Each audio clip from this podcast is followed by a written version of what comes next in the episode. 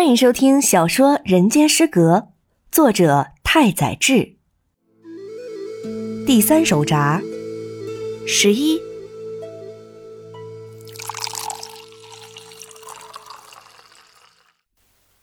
准备好了吗？香烟是什么词？我问道。是杯。枯木立刻回答。药呢？是药粉还是药丸？针剂，杯，是吗？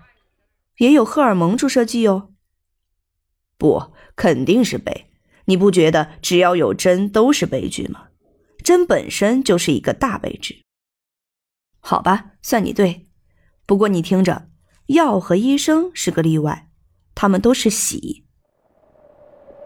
那死呢？喜剧，牧师和和尚也是。厉害！这么说来，生是悲剧了？不，一样是喜剧。不是吧？这样的话，什么都成喜剧了。那我再问你一个：漫画家是什么词？你不会再说它是喜剧名词了吧？悲剧，悲剧，这是个分量很重的悲剧名词。哈哈，原来你是个大悲剧啊！闲聊逐渐变成低俗的玩笑话。这种游戏虽然无聊，但我和枯木却觉得比这世界上所有的沙龙游戏都来得巧妙，为此还洋洋自得。当时我还发明了一个类似的游戏，是猜反义词，比如黑的反义词是白，但白的反义词却要是红。红的反义词则是黑，花的反义词是，嗯，有一间名叫花月的料理店，所以应该是月。枯木歪着嘴思考着我的问题。错，花与月不是反义词，说是同义词还差不多。星星和紫罗兰不就是同义词吗？不是反义词。我知道了，花的反义词是蜜蜂。蜜蜂经常出现在牡丹画上的，或者是蚂蚁。搞什么啦？那是绘画题材，别想蒙混过关。有了，有句话说“花欲从云”，那是月欲从云吧？哦，对。花玉和风，风，花的反义词是风。瞎扯，那是《浪花调》里的句子吧？这下你可泄底了。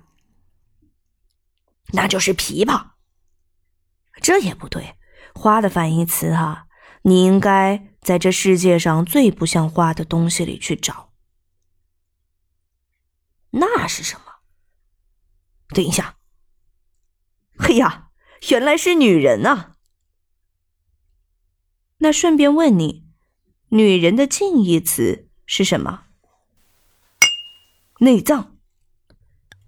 你哟，真是对诗一窍不通。那内脏的反义词是什么？牛奶。这个答案还有点意思，就按这个思路来。耻的反义词是什么？就是无耻嘛。就是流行漫画家上司己太。那枯木正雄的反义词呢？说到这里，我们俩渐渐笑不出来，心情变得极度阴郁，如同脑子里被塞满了玻璃碎片。那是烧酒醉后特有的感觉。别得意忘形了，我和你不一样，我没有受过被绳子捆绑的耻辱。我大为震惊，原来枯木并没有把我当成一个真正的人，在他眼里，我仅是一个连死都不配、恬不知耻的愚笨怪物，也就是所谓的行尸走肉。他无非是利用我达到自己的快活罢了。原来这就是我们所谓的交情。思及此，我心情极为低落。但转念一想，枯木如此看我，也无可厚非。我从小就是一个不配为人的孩子，枯木会对我投以轻蔑的目光，也合情合理。于是我装出无关痛痒的样子，将话题继续下去。罪，你说罪的反义词是什么？这个很难哦。当然是法律。枯木平静的答道。我不禁抬头望向他。附近高楼的霓虹灯忽明忽暗，红色灯光映得枯木的脸犹如鬼差般严肃。我怔住了。你在说些什么呀？罪的反义词怎么成了法律呢？他竟然说罪的反义词是法律。也许这世界上的人想的就是如此简单。他们安分守己的生活，认为没有警察的地方才会产生罪恶。不然是什么？是神？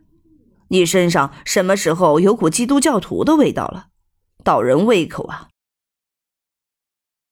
哎，你别随便给人下定论，我们再好好想想吧。这个题目挺有趣的呀，我们可以通过答案来了解一个人的全部。